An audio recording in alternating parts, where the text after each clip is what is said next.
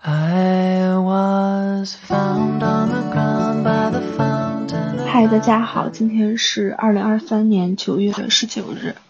我最近在重新看大学，甚至更早之前的日记，我发现大学时候的我做事情好像很容易被情绪控制。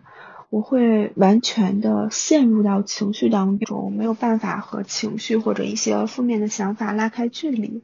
但我觉得，呃，最近几年我发生了很大的变化，所以我也很期待之后几年发生的变化。我本来是打算在河边录这期播客，但是由于种种原因，就还是在家里来录。希望下一期或者是之后的某一期，我能坐在河边录一期播客，因为我还没有尝试过在户外录播客，呃，不知道就是到时候剪辑的时候会不会有一些噪音的问题。在录之前，我看了看我的豆瓣标注的一些书影音，虽然说我标了很多想看的电影或者是书。但我发现，在我不知道看什么的时候，我并不想看我曾经标注过想看的这些东西。最近这一个月，我看了两本书，第一本是《严阵》，嗯，这本书是在七月份的时候，当时在三联书店看到的，然后我坐在那个台阶上读了几页，我觉得还挺喜欢的，后来又买了纸质的。然后用了差不多一个月的时间把它看完了。我想分享一下我看这本书的感受。《严阵》这本书的作者是易小荷，他是四川省自贡市人。这本书写的就是在自贡下面的一个古镇叫新市古镇的十二位女性的故事。第一篇故事，这个主角是陈婆婆。我当时看完这一篇，在书上写了一段感想。我个人感觉，女性力量可能不仅包括那些光鲜亮丽或者是很有成就的女性，其实也包含了像陈婆婆这种很平凡、很普通的女性。而且，我觉得像陈婆婆她们这种顽强不屈的生命，还有经过种种磨难的人生，这这不仅展现了。女性的力量也是一种人性的力量，从她们身上可以看到生命的顽强。我觉得我在她身上看到的就是生命的意义，就是活着，顽强的活着。然后还有第三章，这个这篇的标题是“雷电闪在不远处”。这一章介绍的几位女性，她们自己很有能力，然后也取得了一些成就，但是她们的老公。出轨的出轨，坐牢的坐牢，感觉在拖他们的后腿。看的时候我就觉得很气愤，我想他们为什么不离婚呢？甚至有一种就是冲到他们面前，然后大摇他们的肩膀说：“你自己都都已经不需要去依靠对方去生活，你自己有能力生存，而且你生存的还很好，你为什么不离婚呢？”后来冷静下来想，我会觉得我的这种想法是不是一种很个人的，然后很批判的想法？因为当我很生气的想，为什么你们不离婚？好像有一点站着说话不腰疼，或者是把自己置身事外的这种这种想法。因为对他们来说，离婚要承担很大的代价。他们之所以不离婚，是因为他们所处的这个环境对离婚是很污名化的。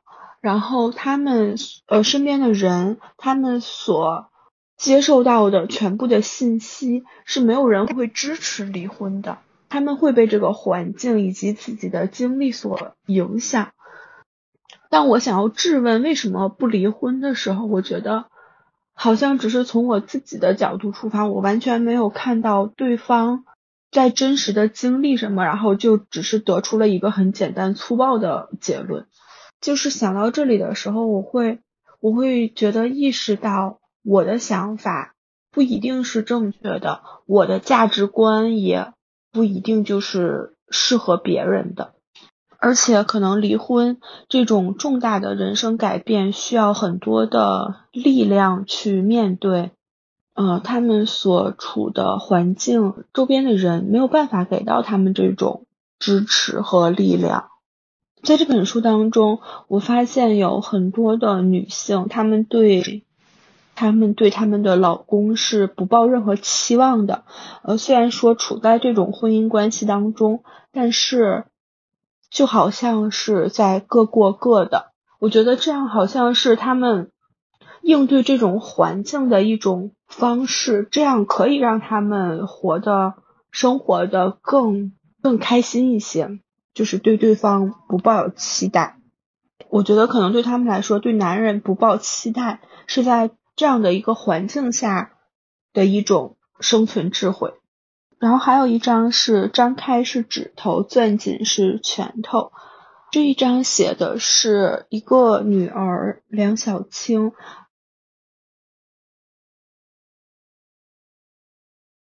他的爸爸在没出车祸、没生病之前，一直家暴他妈妈，而且他爸爸是一个脾气很暴躁、很很孤僻的人。嗯，这一章让我感觉到，就是男人在这个家庭这个系统当中，男人压迫女人，然后小孩为了让女人开心，就努力的去讨好。我会觉得孩子也很可怜，因为当爸爸家暴妈妈的时候。呃，这个小孩梁小青，他很心疼他妈妈，所以他就做很多的家务，想要讨好母亲，想要让妈妈开心。嗯，然后其中还有几张描写的女性，让我感受到了一种无力的循环，就是永远也没有办法跳脱出去命运，嗯，一直在重复，一直在循环。让人觉得很很无力，不知道怎么去改变。本来之前打算写颜真这一篇感想的时候，我记录了一条是向往纯真爱情的甜甜，嗯，但但我现在已经想不起来我当时想要说什么了。可能是最后一章，这些还未成年的小姑娘对爱情、对纯真爱情的向往，但是他们所交往的这个对象。完全不把他们当成人来看，甚至会把会甚至会介绍他们去酒吧陪酒。在读了几章之后，我发现书中描写的这些女性的年龄是按降序来排列的。又听了一期采访作者的播客，发现作者就是这样故意设计的，让我觉得还挺奇妙的，好像和作者达成了某种连接。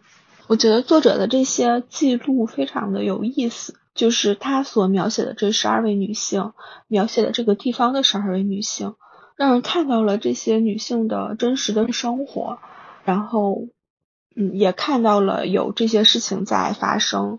因为之前老是听说四川的男人怕老婆，但就通过这本书所描写的来看，其实。并不是这样。我在网上看到一句很精准的概括：是严阵的生活是一道道细碎的裂口，女人拼命止血，男人拼命撒盐。在网上翻这本书的一些评论或者是读后感的时候，我发现会有很多人批判作者，说他有一些优越感，或者是在在一种高高在上的视角去描写这些女性。就是看到这里的时候，我会替作者感到一丝丝委屈，因为我觉得作者其实是花了很长的时间去采访，然后整理资料，呃，然后再把这些写成书，以及他最开始的初心，想要想要让这些女性被看见、被记录。我觉得如果只是用一句说。作者很高高在上，他很有优越感，这样的一句很简单粗暴的评论去评价作者以及他写的这本书的话，我会觉得有点太武断了。后来听作者的那期播客，作者也说到，很不想以那种优越感或者是俯视的视角去写这些，他在尽力的去除掉这些，呃，这一点是他很在意的一点。总之，我觉得这本书我很喜欢。这一个月读的第二本书是《六个说谎的大学生》，这是一本关于求职面试的悬疑推理小说。嗯，但是看到最后的时候，我觉得啊，我竟然看哭了。第一次看一本悬疑推理小说能看哭。这本书当中有很多让我很有共鸣的地方。这本书就是描写了六个大学生，然后经过了几千人的层层选拔，最终选出他们六个。本来的考核形式是要让他们六个讨论一个话题，然后最终决定是谁能进入到这家公司，或者是六个人全都进入到这家公司。就本来大家还是齐心协力的，呃，想要准备，然后一起通过这次考核，大家的关系很好。但是最后的时候，在考核前，这个公司就给他们发了短信，说最终的考核只能有一个人通过，然后他们的关系就变得紧张起来。然后这个也是悬疑开始的地方。作者描写的一些内容让我很有共鸣，比如他说，求职学生大概是这世界上最容易受到欺骗的一类人，求职季真的是迷茫混乱的一段时期。而且我特别喜欢这本书里的一些心理描写，他他的描写让我好像感同身受了一样。嗯，比如比如作者会说。我仿佛被什么东西穿胸而过，然后还有作者在书中写到，最讨厌的就是那种群面或者是小组讨论结束之后，主动来搭话的人，招呼大家一起去喝喝茶之类的，讨厌的要死。说什么结识人脉很重要，大家在一起交换信息的机会很珍贵。作者说，一帮小鬼聚在一起，能鼓捣出什么东西呀？嗯，就是让我觉得会心一笑。除此之外，最近一个月，嗯，看了一部港剧 TVB 的剧，叫《难兄难弟》。其实我没有看完，因为最后几集太可能太太悲伤了，然后我就一直没有看。这部剧的主演是吴镇宇，还有罗嘉良，呃，轩轩，还有张可颐。我特别喜欢每天晚上回到家洗完澡之后，然后靠在床上，打开投影仪看这部剧的时光，我觉得很放松，很解压。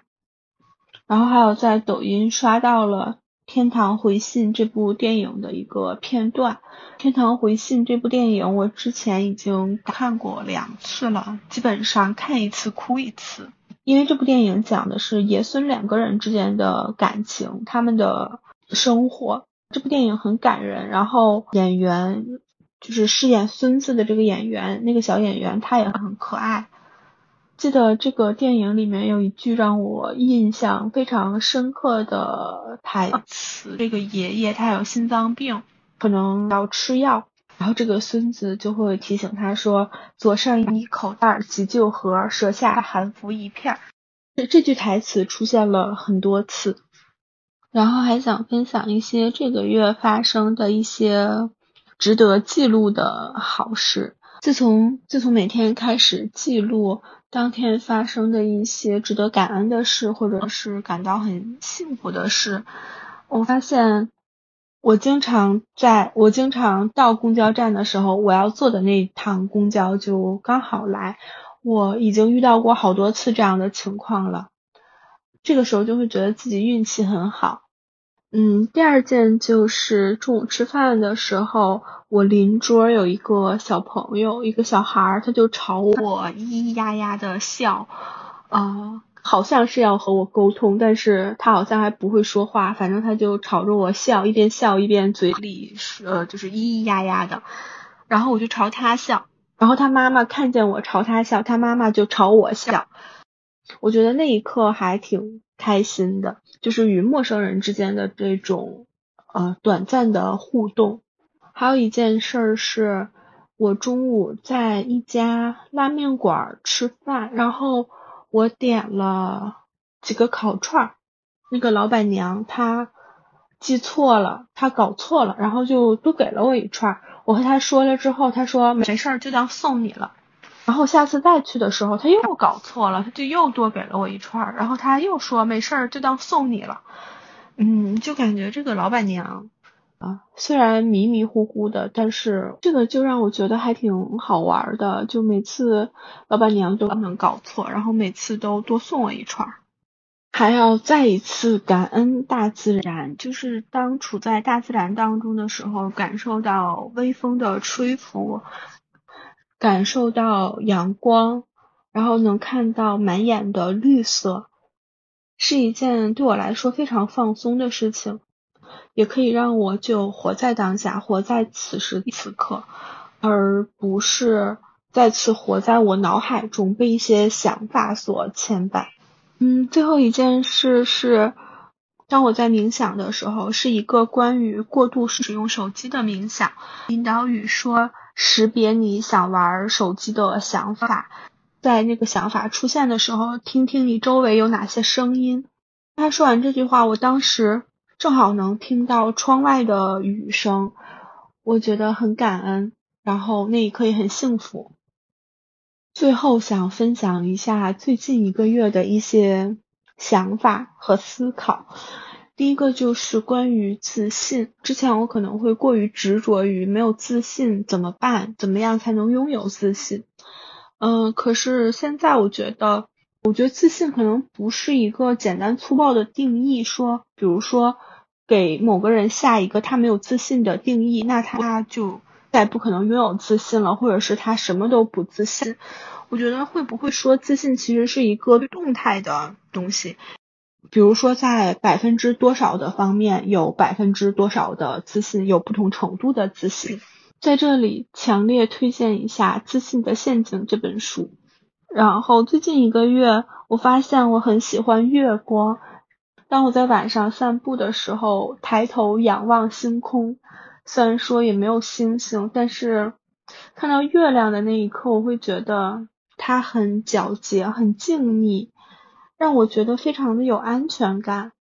当我在仰望星空啊，不，当我在仰望没有星的空的时候，我会想，是不是几千年前的那些人，当他们觉得痛苦的时候，也会仰望星空。